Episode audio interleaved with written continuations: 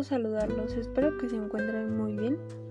Me presento, mi nombre es Jessica Etzel Cerezo Villasana, tengo 20 años y actualmente estudio la licenciatura de Pedagogía en la Universidad Interamericana para el Desarrollo. Quiero agradecerle principalmente a mi profesor David por darme la oportunidad de conocer este nuevo tema que les voy a presentar hoy, que es voluntad y libertad.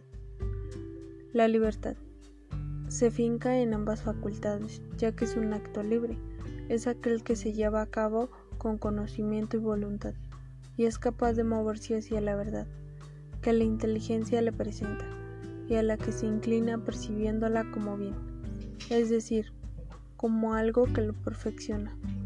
Dirán qué es o qué significa. Bueno, voluntad es la facultad que permite al ser humano gobernar sus actos, decidir con libertad y optar con un tipo de conducta determinado.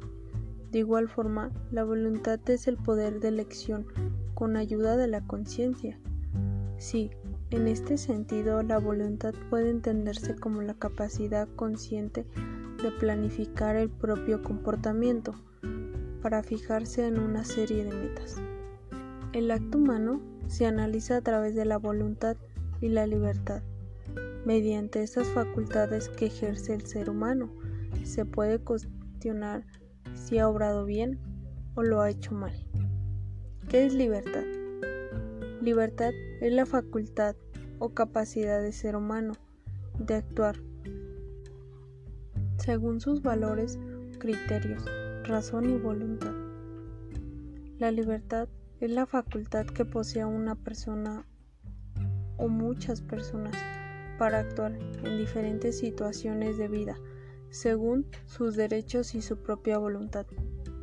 Como ejemplo, te podría dar que es la libertad de expresión, expresarte tú, expresar lo que sientes, experimentar como libres nuestros actos y voluntades. Es parte substancial de nuestra autopercepción. Nos consideramos generadores de nuestras acciones, tenemos la sensación de encontrarnos siempre ante un futuro abierto. Nos consideramos seres responsables de actos que realizamos porque somos libres. Como conclusión, quiero decirles que la libertad es una sustancia, la capacidad que ejerce el control sobre nuestra voluntad. De niños aprendemos palabras como libertad o responsabilidad y las usamos como tal cosa hasta que un día tropezamos con alguien que nos pregunta de qué estamos hablando. Es el momento en el que debemos situar en el mapa de la lógica de los conceptos aprendidos y con el que tan alegremente jugábamos. Solo entonces nos damos cuenta de que no necesitamos una nueva idea, la idea del hombre, con su libertad, el libre albedrío sobre el que tantos filósofos han escrito y escribían ríos de tinta. No es una sustención de palabras. Bueno, la libertad no es un monte del egoísmo, ni una entelequia formulada con letras. Nuestros actos son más libres como mejor expresen lo que somos de nuestra totalidad. Y así he de reconocer que serían escasos. Somos libres, cuanto mejor podíamos desarrollar nuestra existencia, dando carta a la realidad de nuestras posibilidades.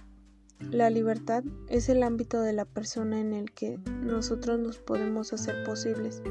Si soy yo, y no eres tú. Para terminar, quiero decirles que los seres humanos somos conscientes de lo que tenemos capacidad de conocer y de creer.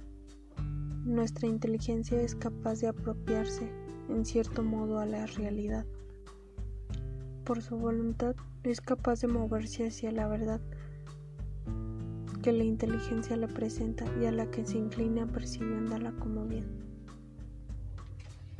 La libertad se finca en ambas facultades, ya que es un acto libre, es aquel que se lleva a cabo con conocimiento y voluntad.